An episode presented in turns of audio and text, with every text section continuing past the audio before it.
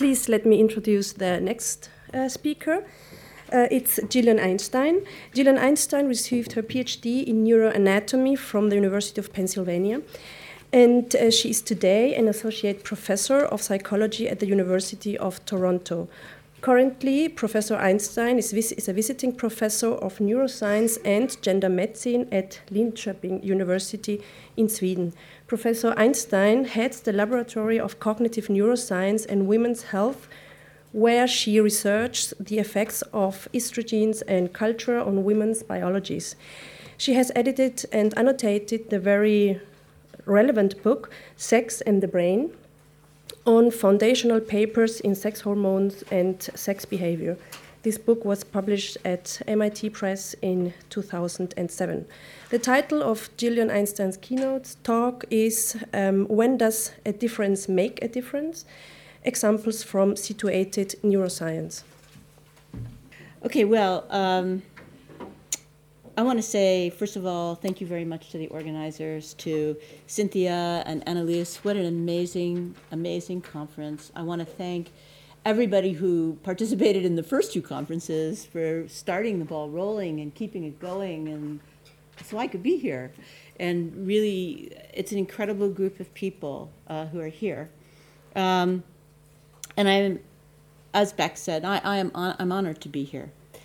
So um, I I've been thinking a lot about difference and uh, uh, dabbling a little in philosophy, and so you can tell from my title, "When Does a Difference Make a Difference?" It's a sort of philosophical trope, and uh, I hope you'll think it's relevant to what I'm talking about today. Um, and uh, I, I want to talk about this because uh, I too think there are some differences. They may be important, they may not be important, and we really need to disentangle uh, what we need to understand rather than, again, using sex as a, a cover, so to speak. So, my project in the large is to try to perform a neuroscience that acknowledges human diversity in all its forms. That's a big, a big gulp to do something that I would call a corporeal feminism, uh, and I call it a situated neuroscience, um, thanks to Donna Haraway. My stance is to focus on bodies uh, in the whole, bodies in context, and my project in this particular case is to better understand estrogen's effects on women's mental states. So, what I want to do today is to first tell you a little bit about my view on situated neuroscience, um, discuss the questions do estrogens affect women's behavior and when do they make a difference, to review estrogen's effects on neurons very briefly, um, and bring some examples from my own research on estrogen's effects on behavior, and then I have some morals. So, situated neuroscience was something I, I, I sort of came up with for uh, a book chapter that I wrote in Robyn Bluhm's book that many people here contributed to. And it was really, it came out of rethinking a project that I had done on female genital cutting in Canadian Somali women in the Toronto area. Thinking about how I designed the project, how I'd interacted with the women, what they taught me, the contingencies of that project, what I had to do in order to make it work.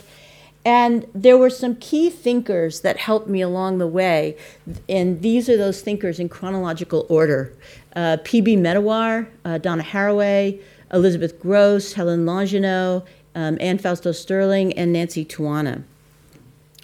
So the first thing is that empirical science has to be doable, and that's P.B. Medawar. Uh, you can have your politics, which definitely um, I have, but you have to design an experiment and uh, and there are physical contingencies um, that we have to deal with. Um, bodies are volatile. Um, Elizabeth Grosz taught me that in spades in her book. Uh, the body is the central actor, and it's both meaning and matter. Um, she really helped me think about getting rid of that Cartesian binary between mind and body. I mean, it really it really requires a whole rewording of what you say because the, the words or the distinction is so ingrained in our thinking. Um, and that there are different corporealities situated differently in the world. You know, of course, there's Donna Haraway. There's no need to tell you what she said, uh, but that knowledge is really situated, and I think about that a lot in trying to design an experiment. And um, Helen Longino helped me think about empiricism being feminist. I know she's, um, I know this goes back a long, long way, in 1992, to questions that maybe people aren't even asking anymore. But I think there were three things that were really important in what she said, uh, in contrast to the standard Kuhnian idea of how science works, which is there has to be complexity of relationship, it needs to be applicable to human, current human needs, and there should be a diffusion of power. And I, I really try hard to practice these.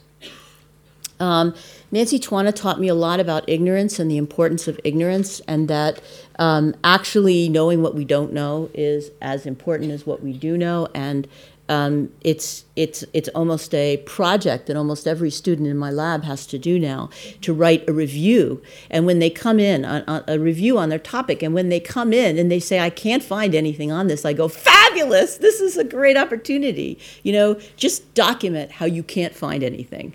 That's the key thing. Um, and then, of course, Anne. Just about anything Anne has done has taught me much. But I'll turn to her uh, work on embedded systems, um, which I don't need to tell this group about. But again, the how any one aspect of the body that you study is embedded like these nesting dolls, um, and you have to at least think about all the embedded embeddedments as you design an experiment. So, situated neuroscience, as I came up with it, is that we need to be able to study sexed bodies without essentializing reproduction. We need to treat the body as a central actor, uh, assume the body has no independent parts, uh, but you can't be afraid to do an experiment. Um, I try to reduce corporeal hierarchies. The brain isn't the CEO. To explore multiple perspectives methodologically and disciplinarily. Uh, this means asking about both first and third person perspectives, thinking about second person as well, as well as using qualitative interviewing as well as quantitative uh, methods and physiological methods. You need to situate the study, the participants, and yourself.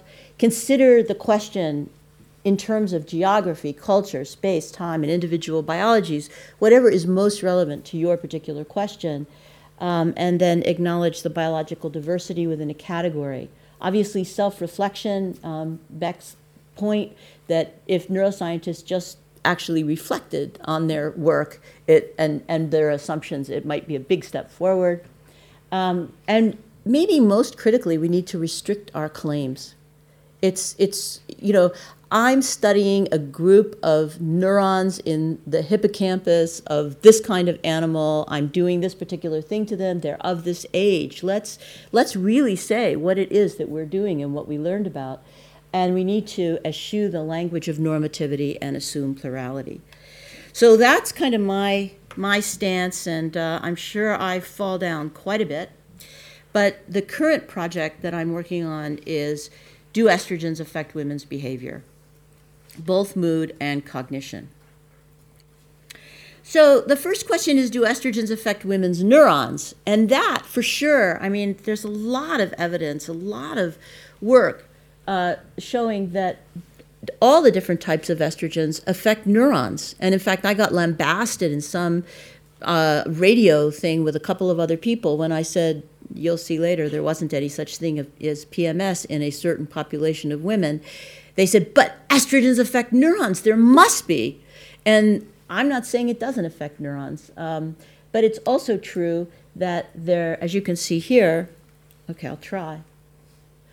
As you can see here, there are many, many other steroid hormones besides estrogens, all on these pathways, and any one of these changing can change how much estrogen there is, what type of estrogen there is.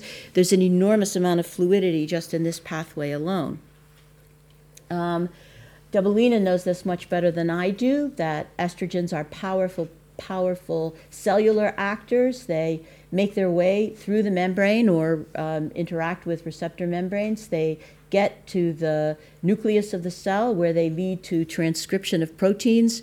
And so you can have long term, incredibly important effects of estrogens, leading to changes in bone density, changes in neuronal uh, projections. And in fact, an old, old experiment, but I show it because it's an oldie but a goodie, by Dominique Toran-Allerand was to take slices of tissue, put them in a dish that didn't have any estrogen in it, and then put some estrogen in the bath. And I tell people you don't have to be a neuroscientist or a neuroanatomist to see that there's a lot more processes here than there are here. And in fact, when she tried to publish this work in 1976, everybody thought she had nerve growth factor in her bath.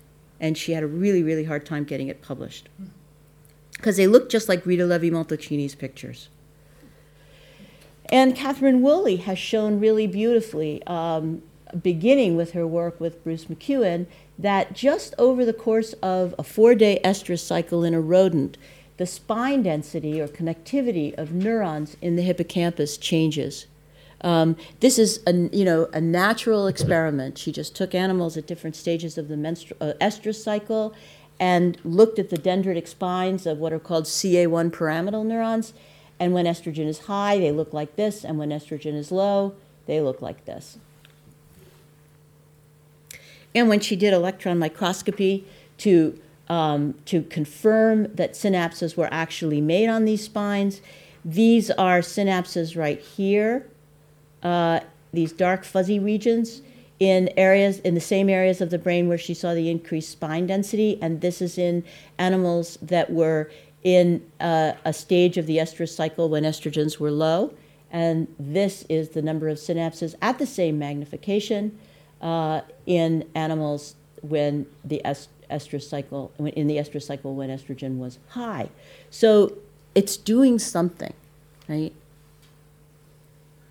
There are also very interesting examples of estrogenic effects when estrogen doesn't make things grow, but it makes things stop growing. So uh, many of you might be familiar with the um, the, the 28 year old man who had a linear growth chart um, and went to the doctor. And eventually, he made his way to an endocrinologist who was reading the literature on transgenic animals, animals that were not making any estrogen receptors. And the conversation between the endocrinologist and the scientist who was making these knockout animals uh, led them to think that this young man didn't make any estrogen receptors.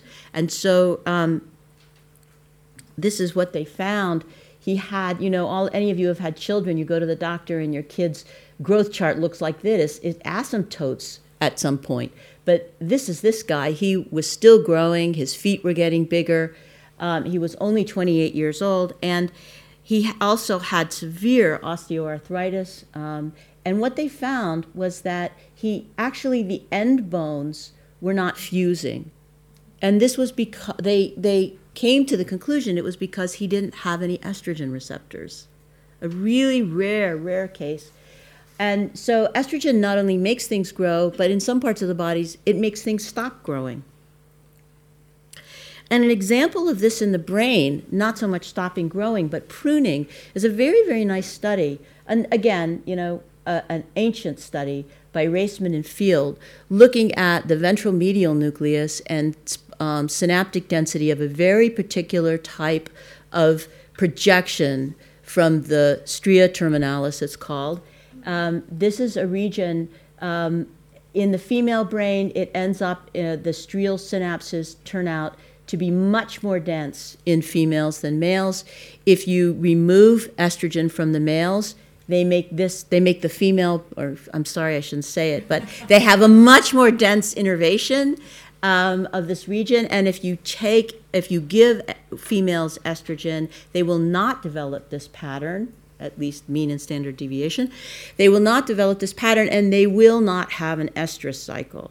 So somehow, this very simple um, elaboration of strial synapses in the ventromedial nucleus produces something as um, archetypical, if you will, uh, of XXness as an estrous cycle.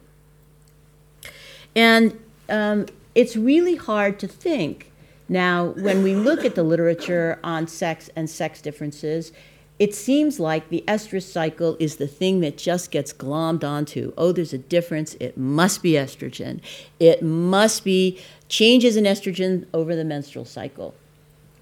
And um, it's been tagged this this has been tagged to um, the increased incidence of autoimmune diseases in women, which is a huge sex difference that's seen. And actually, I think we could get a lot further on understanding autoimmunity in women if we actually re-theorized autoimmunity.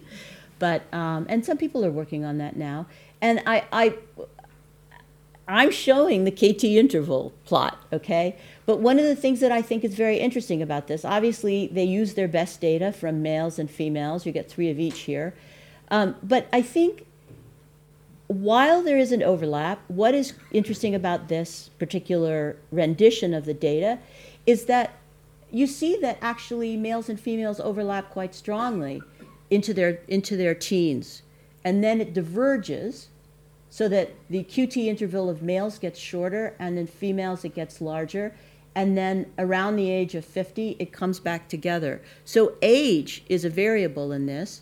And if you, if you mix ages, you'll get something that has a huge amount of overlap or no difference.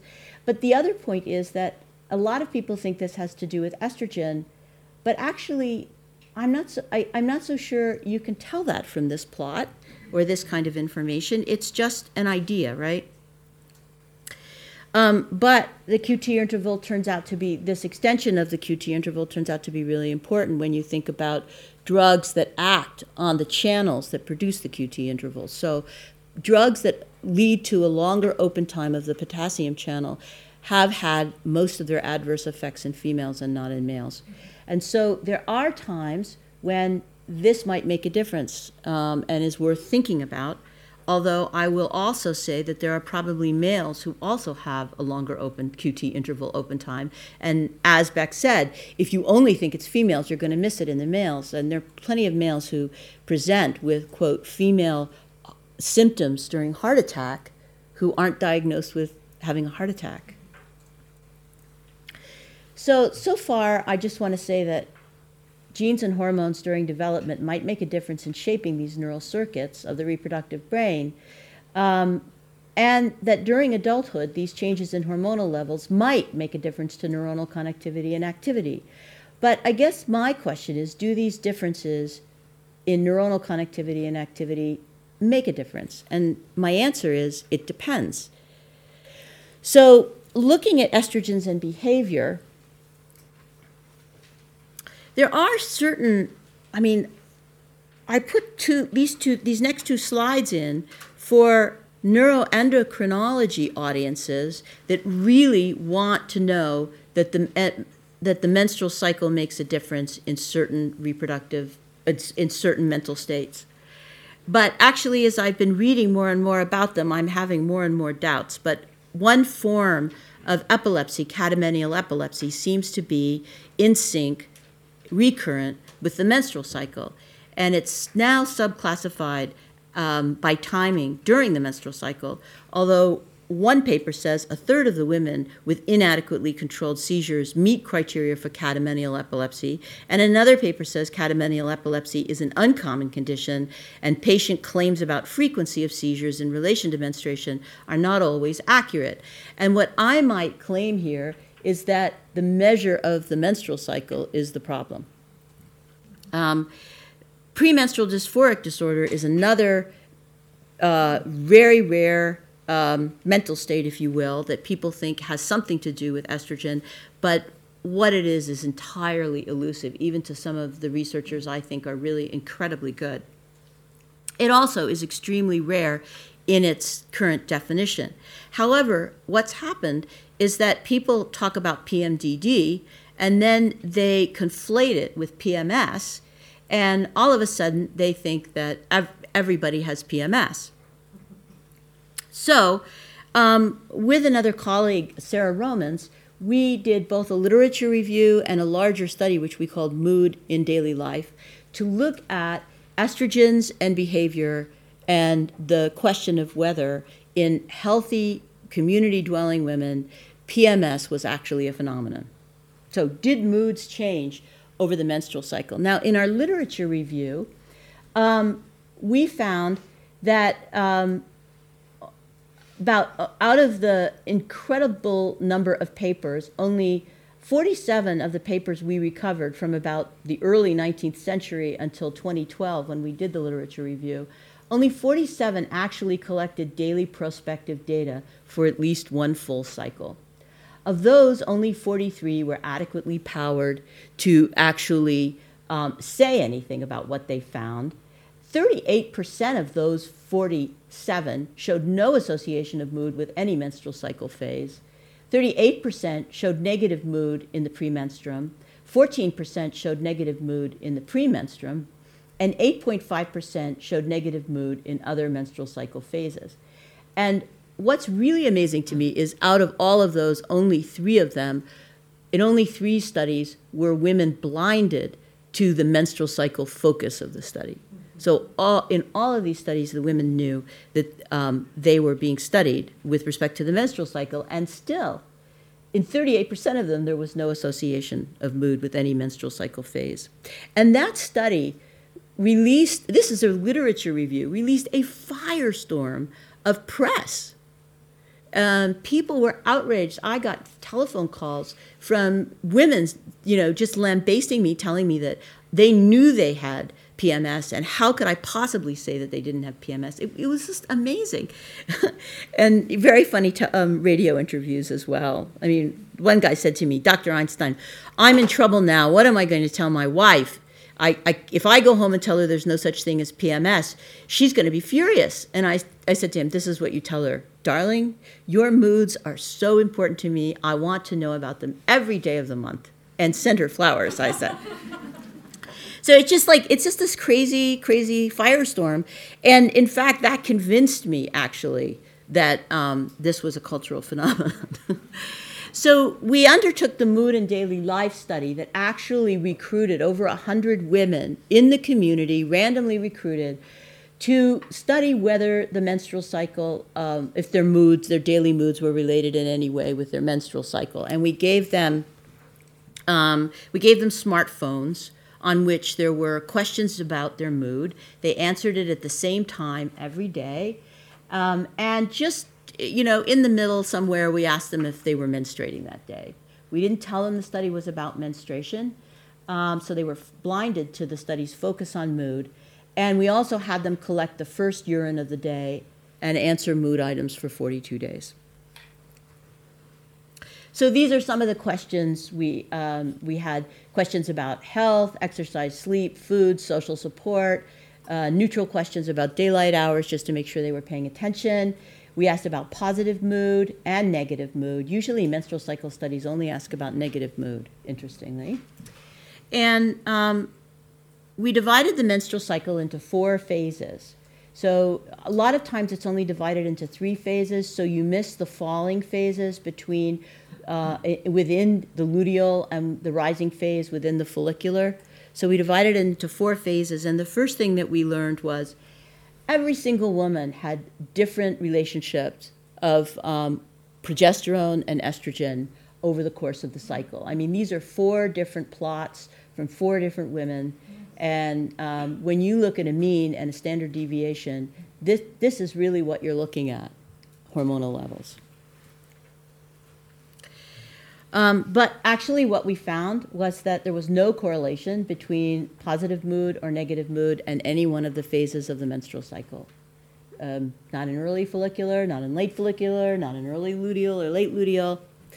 And then we took, because we got them to pee in a cup every single day for 42 days, we could actually measure estrogen and progesterone, or estrogen and progesterone metabolites.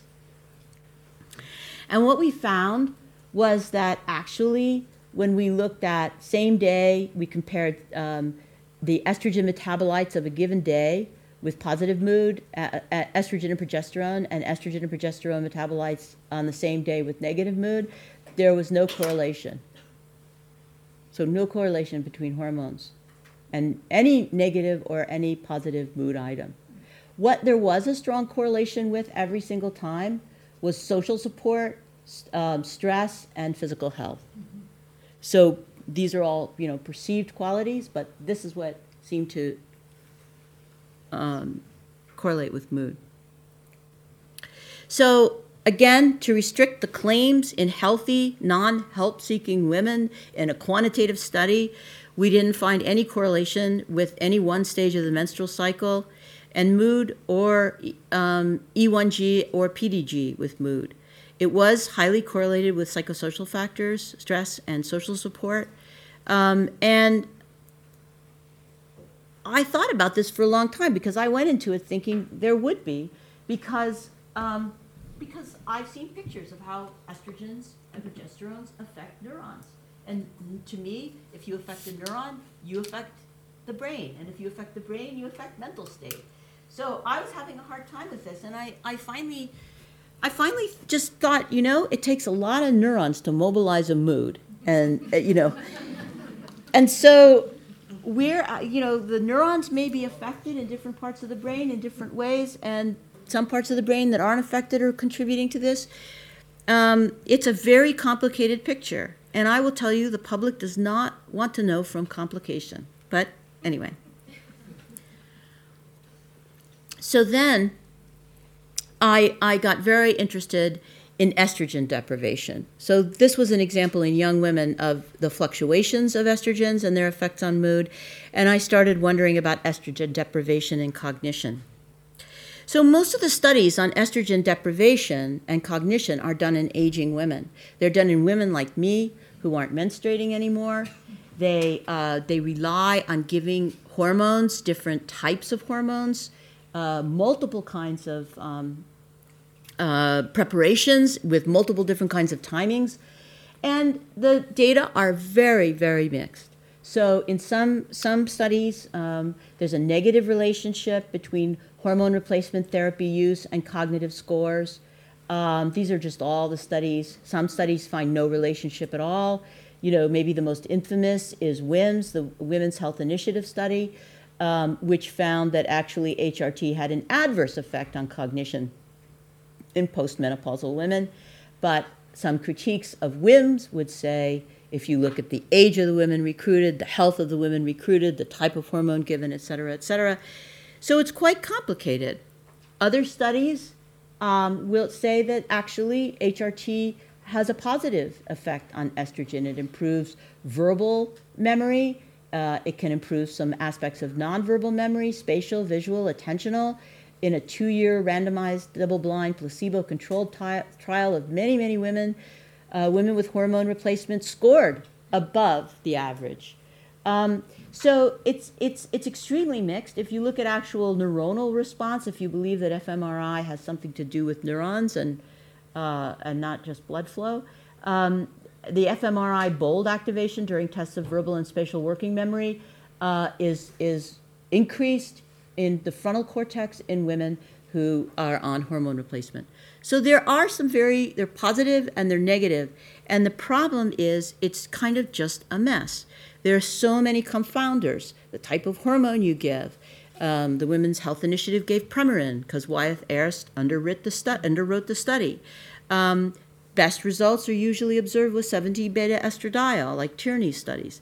The timing of the administration, what age you give it at, how you give it, whether you give it in a cyclic fashion or you give it um, in a in a a non cyclic fashion. Um, out of the Women's Health Initiative came this idea that it depends on when you give it, how close to menopause you give it.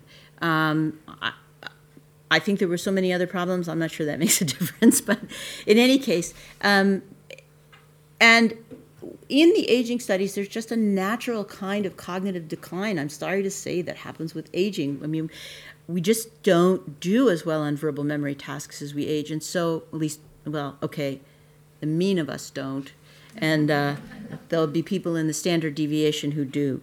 Um, so um, it's quite a confound. So what I decided to do was to study women who didn't have any estrogen, and I wanted to study young women because I, I felt I, we needed to know what was happening in young women and not just older women.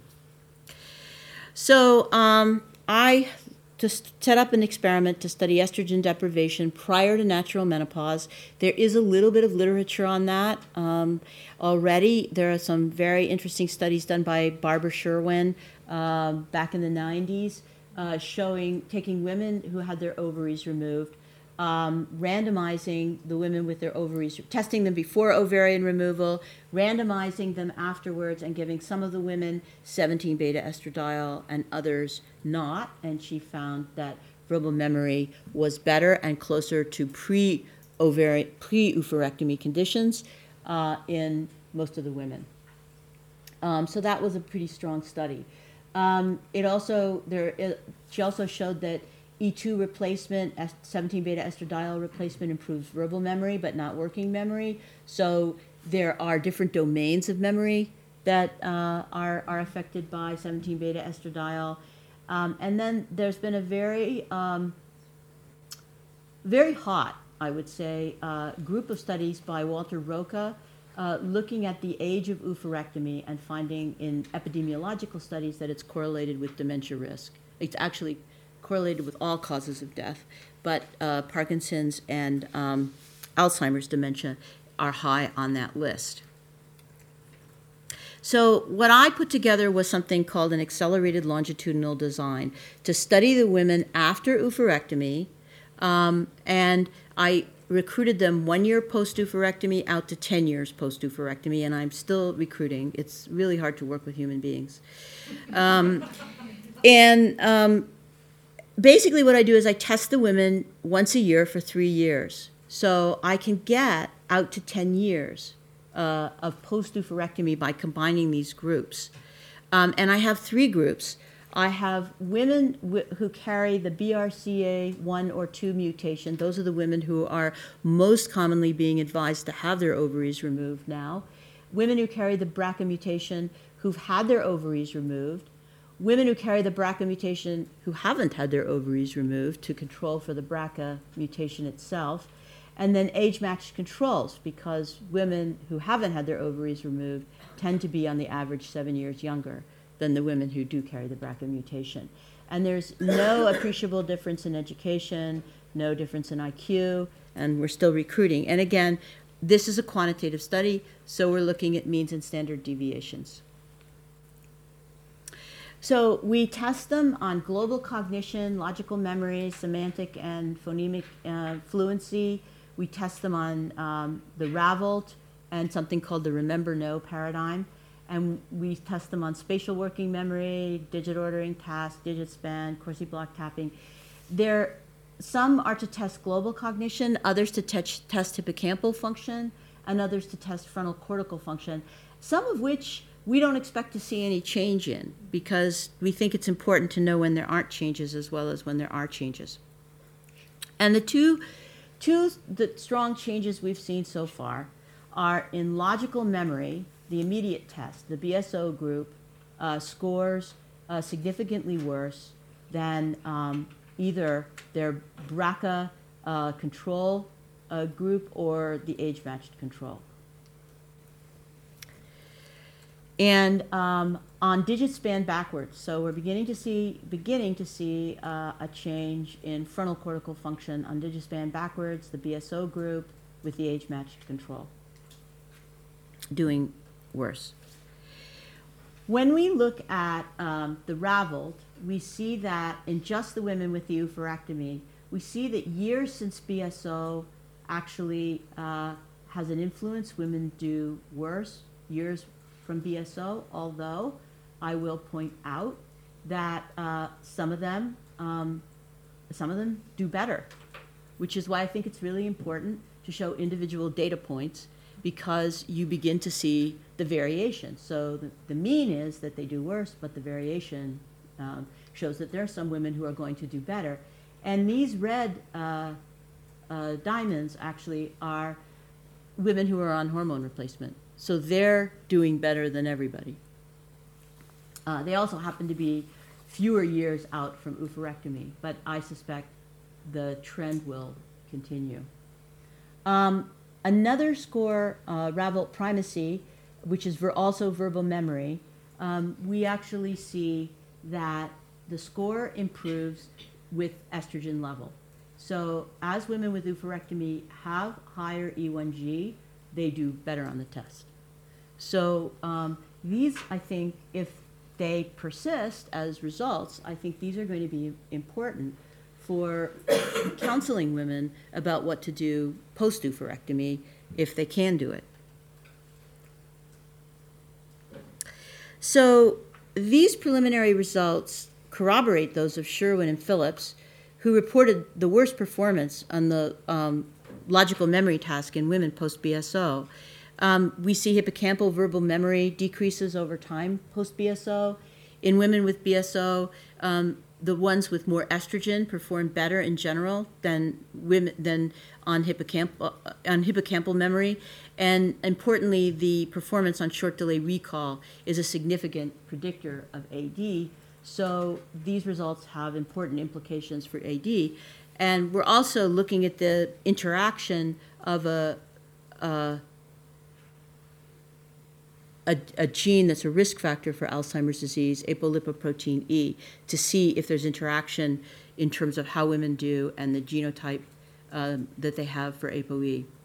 Um, so I think verbal memory performance is the most sensitive indicator of the early stages of Alzheimer's disease, and our results indicate um, that the deprivation of E2 by prophylactic BSO could lead to cognitive and memory changes that I'm really concerned might, in some women, take them to AD.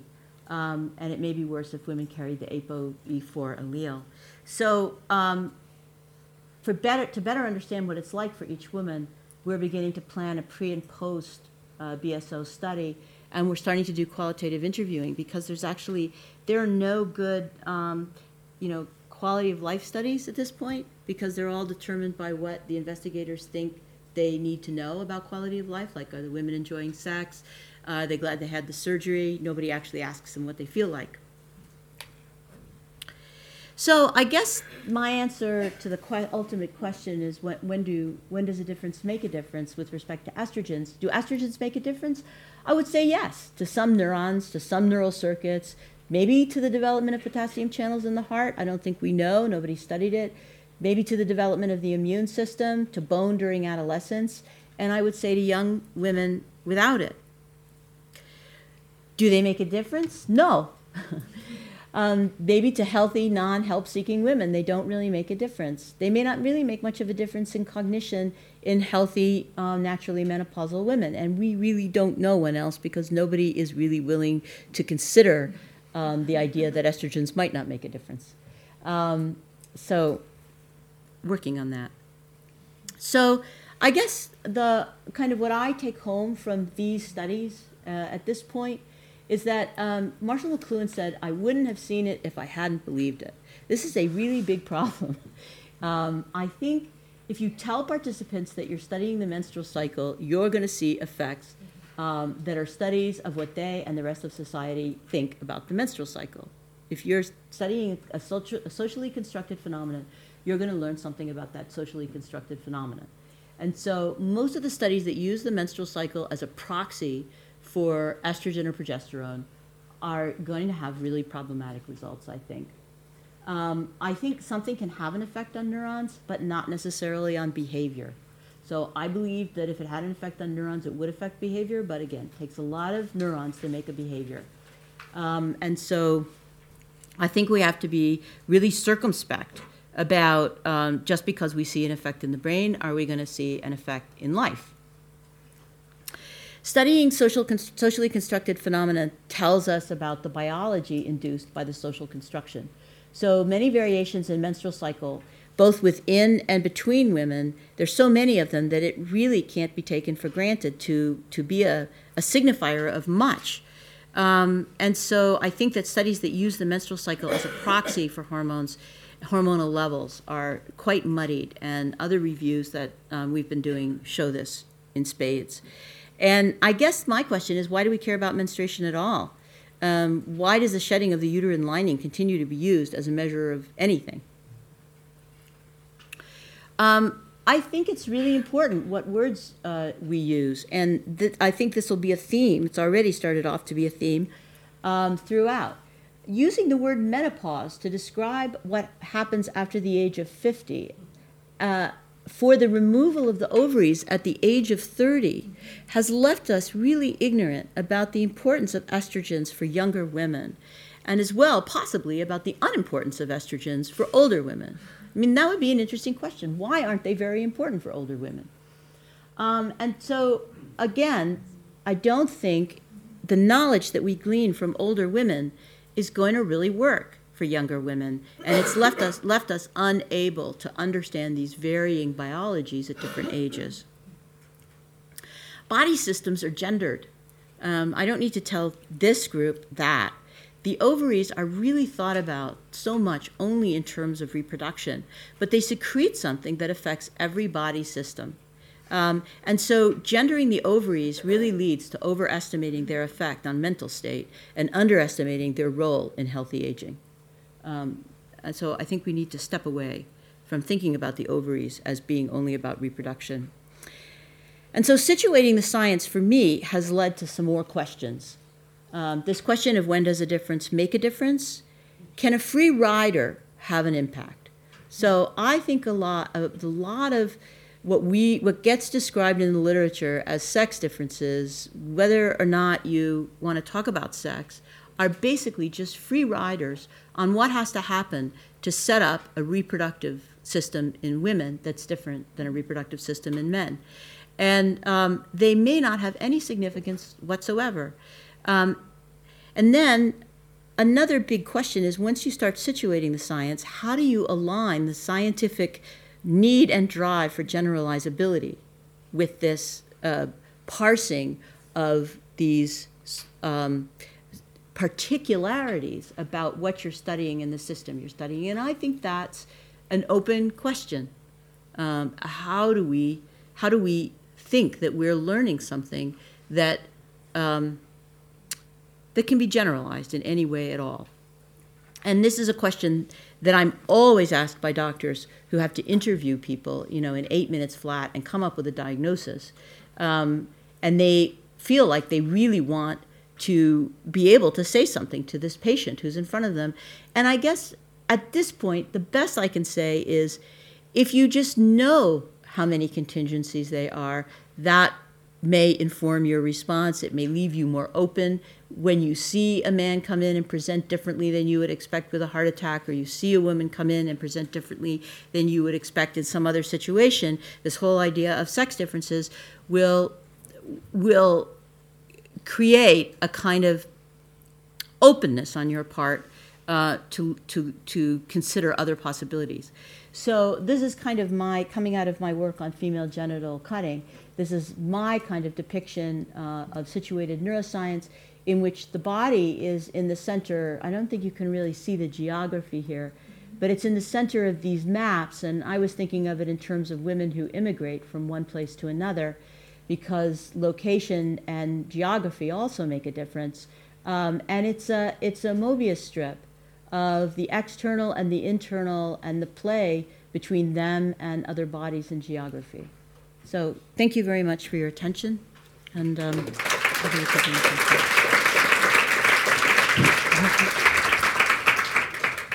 Thank you very much, Jill, for this very interesting talk. And um, at least for me, that was very full of new informations and a lot of interesting papers. So um, let's go over to the questions. Thanks, Gillian, for a great talk. Um, just wanted to add that uh, there was a paper in either Science or Nature that I was reading coming over on the plane, in which this guy has managed a kind of tour de force in which where he's identified interconnected um, neurons that work as a network in fruit fly larvae, and then identified independently very simple behaviors: turning left, turning right, um, lying still. Uh, in in the larvae, and shown connections between activating the network and the behaviors, but rather to his surprise and puzzlement, the same identical neurons, not a, not a class or a group, but the actual same six neurons, sometimes in an individual larva would induce a behavior and other times it wouldn't. Um, and he argued that there were at least three explanations, one of which was individual noise, the other of which was body history of the individual larvae, and these are like such simple behaviors. And the other was um, context of the sort that they were unable to measure. Uh, so as people are actually beginning to hone in on, on really specific nerve cells and these very simple behaviors, even there, there's not like an automatic connection between firing a group of neurons and the uh, uh, elicitation of a behavior. That's great. Thank you, Anne. I'll go find it.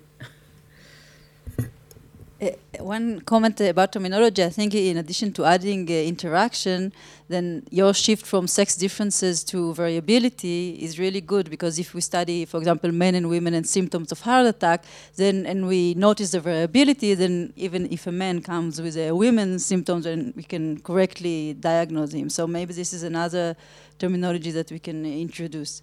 Yeah. And about the estrogen affecting neurons but not behaviors, I think we can use here a De Vries idea of compensation. Yeah, yeah. So if you want to comment about it, I, I please go ahead. okay, so for those of you who are not uh, familiar with this idea of de Vries, this is a very important uh, idea that sex differences often compensate for earlier sex differences rather than create additional or more divergent systems. So it is possible that uh, many neurons in the brain are affected by estrogens, for example, but that the different effects on the neurons are count canceling out. So, for example, there will be some change in the hippocampus, hippocampus that will create, let's say, negative moods, and then a, a different uh, change in the amygdala that will actually be causing positive mood. And if you're just looking at sex differences, then you'll think that more differences and more differences, but actually they are canceling out each other. And uh it's true that if we want to understand the effects of estrogen on brain function, then we should actually go to look at the function that it's on behavior and not on the dif small differences in the brain, because we cannot say if they are adding up or canceling out. Yeah, I mean, I think I think that's a I think that's really important, and I I love that paper by Hurt. And I guess when I think about this issue of when does a difference make a difference, I, I think the neuronal level may actually turn out to, to be important when people get sick you know, we were talking about that a little bit. Um, and I, I don't know how that would work or why it's so, but most of these, uh, you know, and obviously the notion of illness is, is contested. but I think it's worth keeping it in mind that at, at some point, those individual neuronal responses might be important. Um, it just de- it depends. So, uh, thank you for a great talk. Um, Oh, sorry. um, so I find it really interesting um, that certain scientists cling to the notion of testosterone as as sort of a masculine hormone, whereas estrogen is is more of a, a feminine hormone.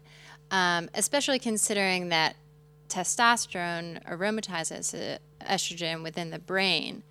Um, and I've tried to pin neuroendocrinologists down and say, well, well, how can we keep talking about um, testosterone and, and typically masculine behaviors when we know that it aromatizes to estrogen? Um, and it, it made me think about, you know, in your studies looking at estrogen um, in older and younger women, potentially looking at that in men as well, and just generally your thoughts about that conundrum. Well, um, I have a lot of thoughts about them, and I'm I'm sure Sari Van Anders has a lot of thoughts about it as well. Um, um, you know, I I need to study testosterone in these women. I mean, that's the first thing, um, and and I think we will because um, we've we've got we've got the urine to do it. so we will, and uh, and it and it may make a difference. Um, I I mean I, I I I can't disagree with you more. I think we study estrogens in women because because we have a uh, an idea that somehow they're female, and we study testosterone in men because somehow we have a feeling that it's male. But of course, n- that is not the case for either one of them, um, and. Uh, changing the level of one may change the level of the other, and we just we don't know anything about that interplay really. Uh, so it, I think it's an area of ignorance that we really need really need to look at. Um, what? Yeah. Well, yeah, probably in some cases. Yeah. I'm interested in um, what you think you want to do with qualitative interviews. I'm thinking about your work on clitoridectomy or female genital cutting as an example, but um, in this context, what you might do with, with qualitative research. And sort of a related question is, um, is,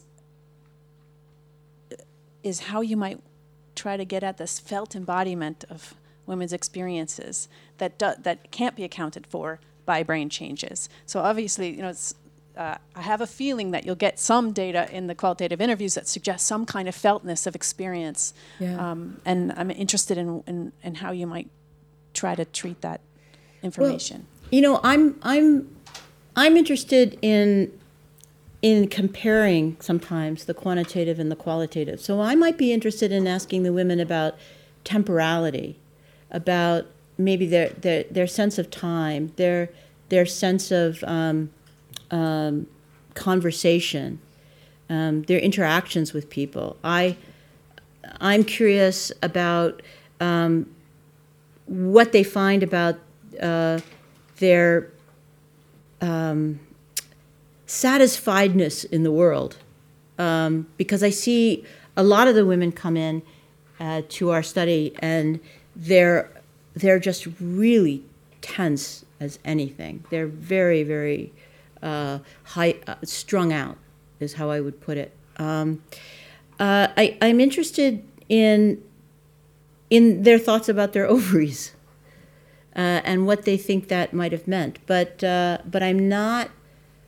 You know, I, I I I haven't sat down long enough really to think about it. I um, I just I just asked uh, a woman who's getting her PhD in social work to join the group, and I think she'll be much better at thinking about this than I am. And she's been doing body maps of women with fibromyalgia. And so I think it'll be really interesting to, to do body mapping actually in this particular case. And I'm also interested in interviewing the genetic counselors because my interactions with the genetic counselors have been really problematic. I mean, I don't mean mine personally, but they are a very, they're having a hard time. And I'd like to know what it's about. Um, and, I, and I think it's affecting their counseling. So uh, if you have any suggestions, I'd love to have them. There's some good work on that, on um, um, some qualitative sociological research on genetic counselors that I can point to. okay, great. Thank you. Thank you. Um, thanks, Jill. That was a really great talk and really provocative. I have a um, question, comment on the um, the uh, PMS PMDD and an, a separate one on the on the other study. The PMS PMDD. Um, I just wanted to mention. I'm, I'm sure that in the studies that you looked at, you looked at Cosgrove and Riddle's Yeah. pieces where they found the correlations not with actual ovarian cycle, but they found mood correlations um, with uh, femininity scores. Basically, they found that women who experienced and reported more PMS scored much higher on on femininity, both in terms of endorsing feminine norms and of describing themselves as more feminine, and that being a more important part of their identity. And then there was an old study, which must have been one of the three that you found where they were blinded. I think it's McFadden. Yeah, Is that that's right. right? It's That's a great old study, and it was. Yeah. I, I liked. I mean, you guys did more Yeah. than what they had originally done, but uh, anyway, so that was a really interesting one. And I'm wondering if there, um, uh, what was, if you could say briefly, were there were the other blinded studies were they at all recent? Because I haven't been able to find, and I somehow missed yours. No, um, they weren't terribly recent, but I, I honestly would have to go back and I can find out for you exactly what the dates were. Okay, Yeah. but um, anyway, so that was great. It was really fun yeah, to hear about yeah. that. It, ca- it came out. I guess that review came out in Gender Medicine, Mm-hmm. uh, and uh, it was really hard to get it published. Uh, this is an interesting story. My colleague Sarah Romans tried to get it published in psychiatric journals because she's a psychiatrist, and it got rejected over and over. They are so invested in this idea. Uh-huh. Yeah, that. So anyway, that's really great. I look forward to reading the paper. The other one, um, the the study of women who've had the um, oophorectomies. I wondered. You didn't mention. Uh, that you're looking at any of the other kinds of changes that go along with oophorectomy. Your, your focus today was just uh, on these particular uh, limited cognitive things, and I wondered whether you're also studying things like um, the vasomotor symptoms that people have, and also sleep patterns and so on. Um, Yeah. And uh, another question that I had, which connects a little bit to the aromatization question, is around um, the the measuring over time of estrogens in the women, both who are and aren't on some kind of uh, estrogen replacement, because there seems to be a very strong dominant idea that once your ovaries are gone, you just don't have estrogen. But of course, that's not exactly right, and that estrogen replacement um, is only accounting for a part of what happens over time in somebody's production of estrogen. So I wondered if you wanted to just comment on any of those parts of your study. Yes, sure. I mean, um, first of all, I think our data, if I can remember everything, I'll start and go backwards. Our data actually show that there are there are E1G levels in women uh, who've had their ovaries removed. That's how we measure it. I mean, we, we lucked out measuring it in urine. I mean, we didn't really luck out, but urine is a pooled value, right? And it's a metabolite. So any estrogen that's around, we will get the metabolite of it. And so if we were measuring 17 beta estradiol in the blood, it would be so low we wouldn't have any success with it, even apparently with mass spec. So there is estrogen around. It's probably estrone. It, it could be 17, little traces of 17 beta estradiol. Um, I I think so. I think both the idea that when women have their ovaries removed, they don't make any estrogen, and the idea that when women are in menopause, they don't need their ovaries anymore. I mean, the ovaries make testosterone. Even uh, I'm keeping mine. You know what the heck. Um, so I, I think both are true, and it this misconception is doing a real disservice, I think, to women. Now there were other questions, and I completely. you're looking at like vasomotor things, Oh, yeah. sleep patterns, et cetera. I'm not looking at vasomotor stuff or cardio cardiovascular stuff or bone. There's another group that's doing that with these women, and we'll be comparing our data. I am in Linköping going to be looking at the immune system markers for inflammation because I think the immune system's downregulated, um, and maybe inflammation is part of the problem in the brain, um, and um, looking at genes that are implicated in, in inflammation. So those are the areas that we're looking at. But I, I actually think in 10 years' time, we'll have a pretty complete picture, which to me, you know, as I was writing the ethics proposal for the study in Linköping, I thought, you know, people could keep asking me, what's the, what, what is this study about? You know, I'm an immunologist, I'm a this, I'm a that. Uh, the, um, the surgeon is interested in outcomes, right? This study is about the bodies of these women. That's what it turns out to be about, and I think that's actually kind of unusual, and I'm really, I'm really excited about it. So, um, yeah, I'd like to do more. there other questions?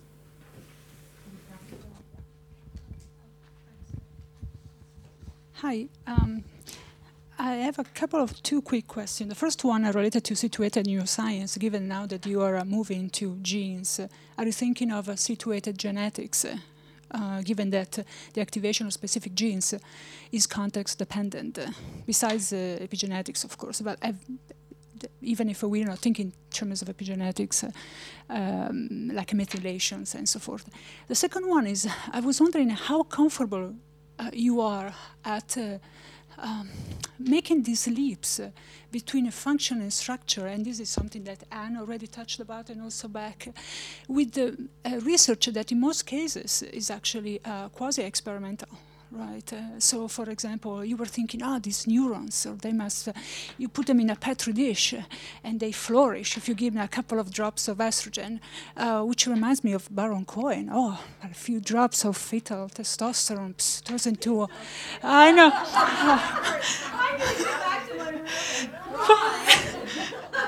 Oh, but here my tissue. But uh, but uh, but I see some similarities there, and uh, because even for okay, uh, even in the okay, you you give some estrogens, but estrogen, uh, I think that most of cells in the human body actually have receptors for for estrogens, and uh, even if you find, for example, an effect on uh, on a m- verbal memory, I have nothing to do with the prefrontal function. Perhaps, uh, I don't know, perhaps your focus improves.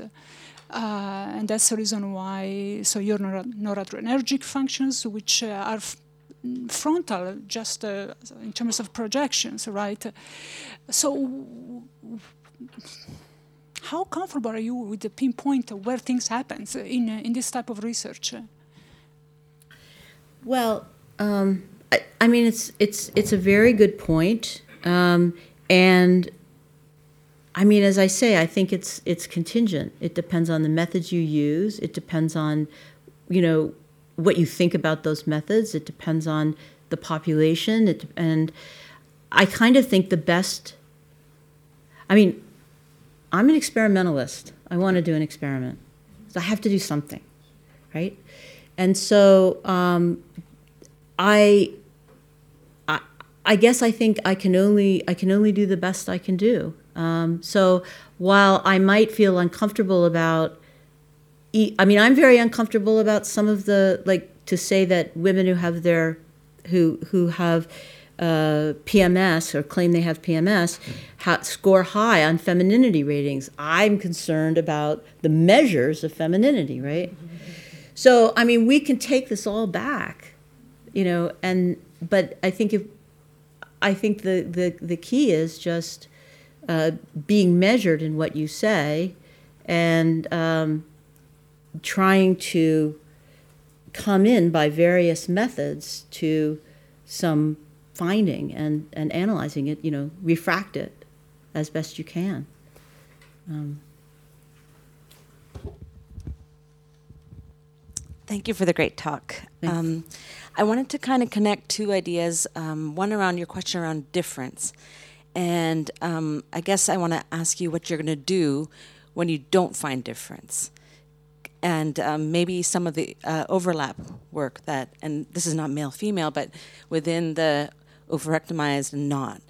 So, my question, I guess, um, if you find a result of no difference between these two different groups, um, would that maybe kind of suggest for you that there's a like a threshold of molecular mechanisms and estrogen receptor sensitivity that is sufficient in the you know the other tissues that are producing estrogen or the aromatized testosterone that there's sufficient estrogen receptors or membrane receptors nuclear and membrane that's floating around to not make difference. And will you make that explicit in in the finding? Because that would be important mechanistic yeah. work.